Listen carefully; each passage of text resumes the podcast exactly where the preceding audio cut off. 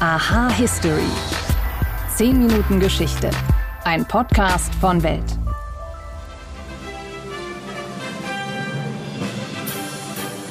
Bei so einem aggressiven Marsch, da könnt ihr es euch vielleicht schon denken, heute geht's um Nordkorea. Dieser Marsch, das ist die offizielle Hymne der nordkoreanischen Volksarmee, in der der Kampf gegen den imperialistischen Feind besungen wird und natürlich ein Loblied auf das sozialistische Mutterland. Aber warum ist Nordkorea heute das am meisten isolierte Land der Welt? Und wie wurden Kim Il-sung und seine Nachfahren zur prägenden Familie des Landes?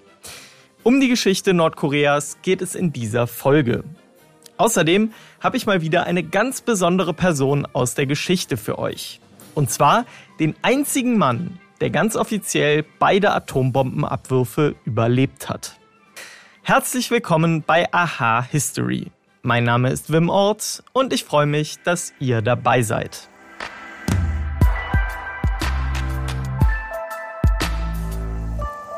In Nordkorea ticken die Uhren anders als im Rest der Welt. Und das im wahrsten Sinne, denn das Land hat einen eigenen Kalender, der sich nach dem Geburtsjahr von Staatsgründer Kim Il-sung richtet. Und auch sonst lässt die Elite des Landes ihre verarmte Bevölkerung in einer Parallelwelt leben, die mit der Realität teilweise überhaupt nichts zu tun hat. So konnte Kim Jong-un laut Staatspropaganda schon mit drei Jahren Auto fahren. Sein Vater, Kim Jong-il, der komponierte sechs Opern und er erfand den Hamburger. Aber wie wurde Korea überhaupt in zwei Hälften geteilt? Und wie konnte Kim Il-sung den Norden so in die Isolation treiben? Über diese Fragen spreche ich mit Bernd Stöver. Er ist Professor an der Uni Potsdam und forscht seit Jahren zur Geschichte der koreanischen Teilung. Hallo, Herr Stöver. Ja, hallo, Herr Ort. Beginnen wir einmal mit der Vorgeschichte der koreanischen Teilung. Es war ja als ein Staat sozusagen damals von Japan besetzt. Wie war Korea damals gegliedert unter dieser japanischen Herrschaft?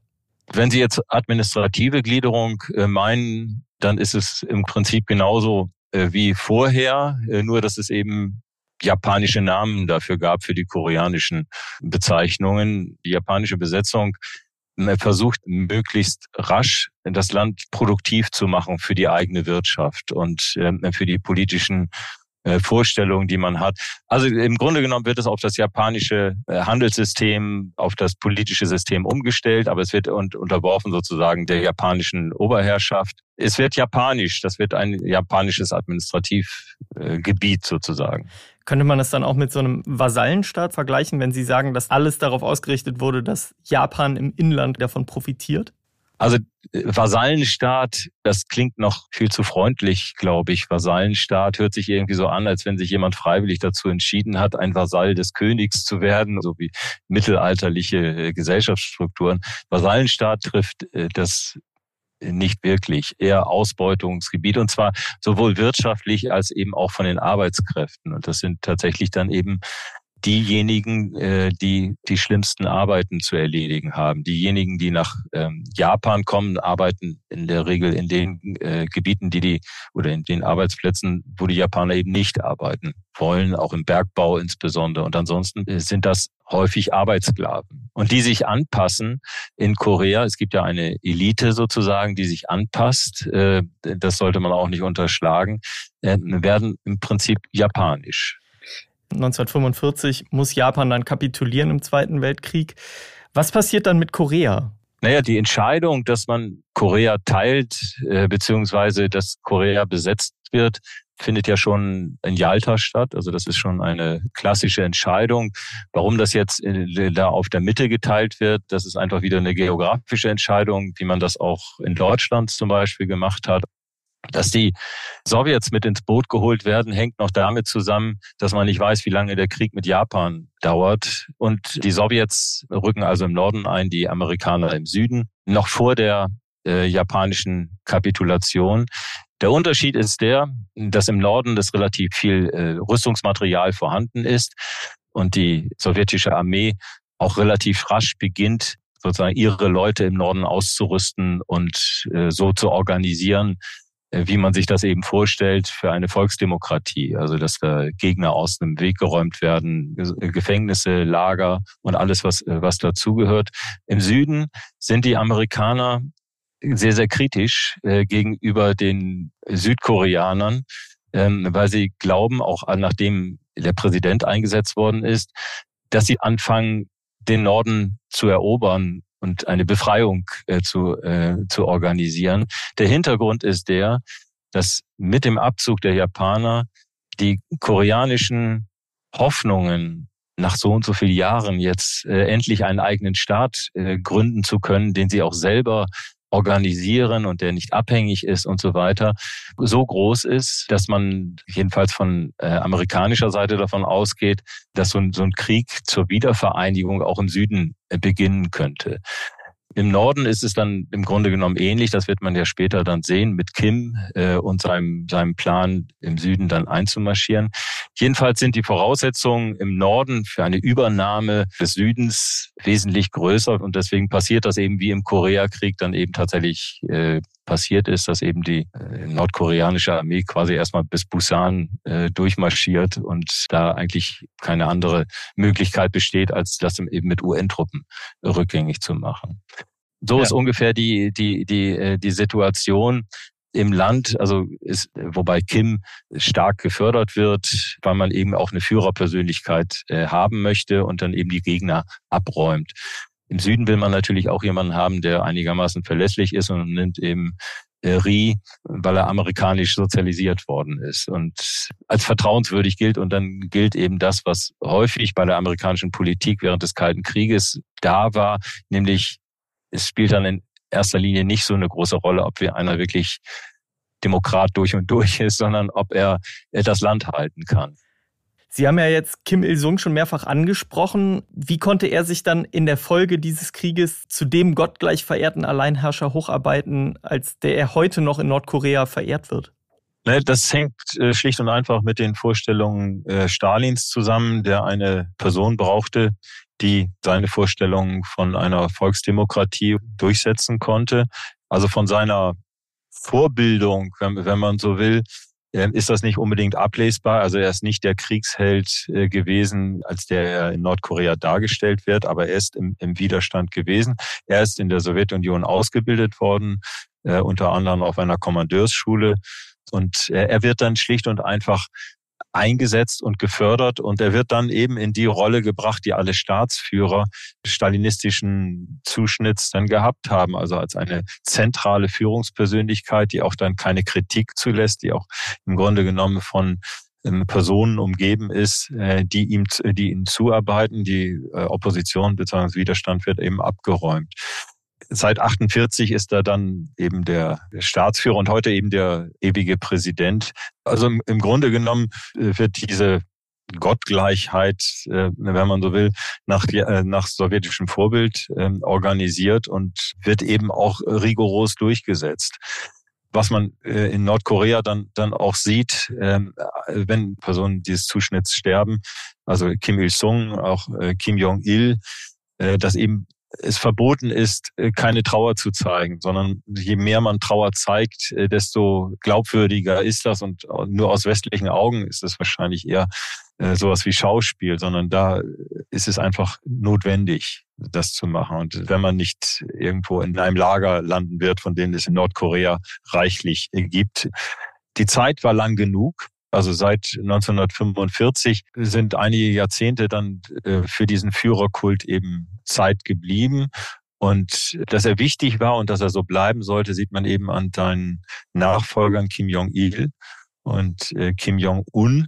Und wenn man sich Kim Jong-un und seine Selbstdarstellung auch anschaut, orientiert er sich sehr stark an seinem Großvater eben, gerade auch in der, in der Körperfülle, wenn man so will. Und er, er hat tatsächlich Ähnlichkeiten mit ihm, was auch wahrscheinlich so gewollt ist. Und Kim Il-sung war ja dann auch der, der diesen isolierten Staat aus Nordkorea gemacht hat, oder? Ja, das äh, liegt eben schlicht und einfach daran, dass man gegenüber dem kapitalistischen Süden sich abgrenzen musste. Kim Il-sungs Nordkorea hätte nicht weiter existieren können, ohne die Hilfe Chinas, ohne die Hilfe der Sowjetunion. Und es ist bis heute eben auf diese angewiesen. Im Grunde genommen ist es für, für Kim die einzige Möglichkeit gewesen, seinen Staat so zu organisieren, wie er es für nötig hielt, ohne die Gefahr zu haben, dass westliche Ideen oder irgendwelche demokratischen Ideen ins Land kommen.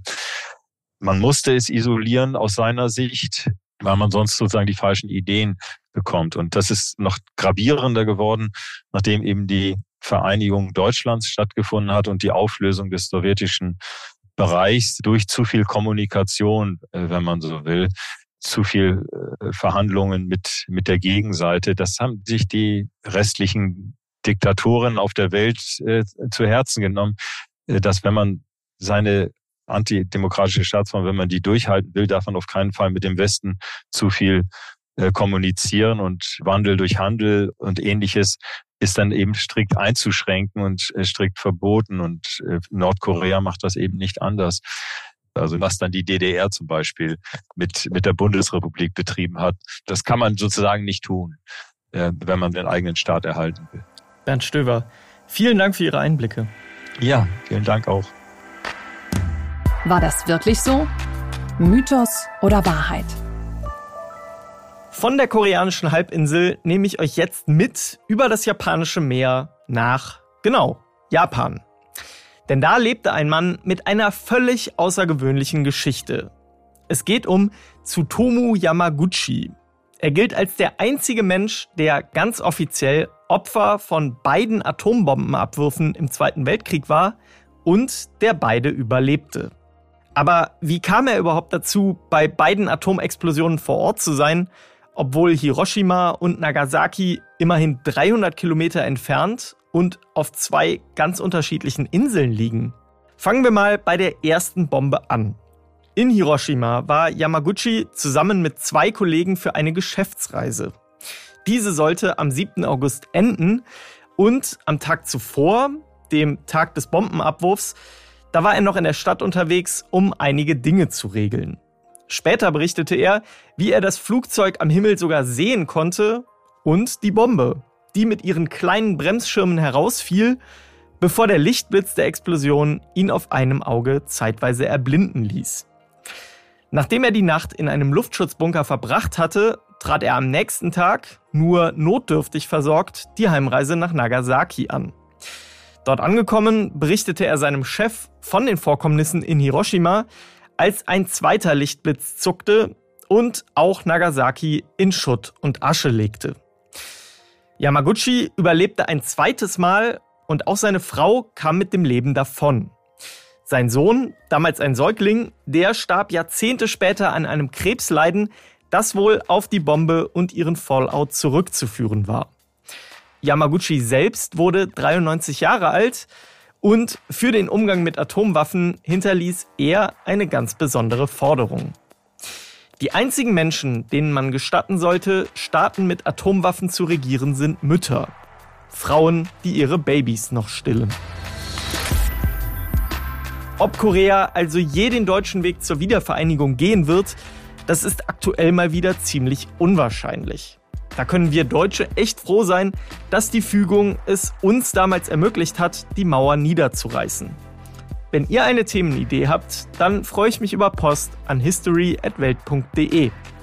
Auf den Plattformen könnt ihr mir und uns außerdem ein Abo und eine Bewertung dalassen. Danke euch mal wieder fürs Zuhören und bis zum nächsten Mal.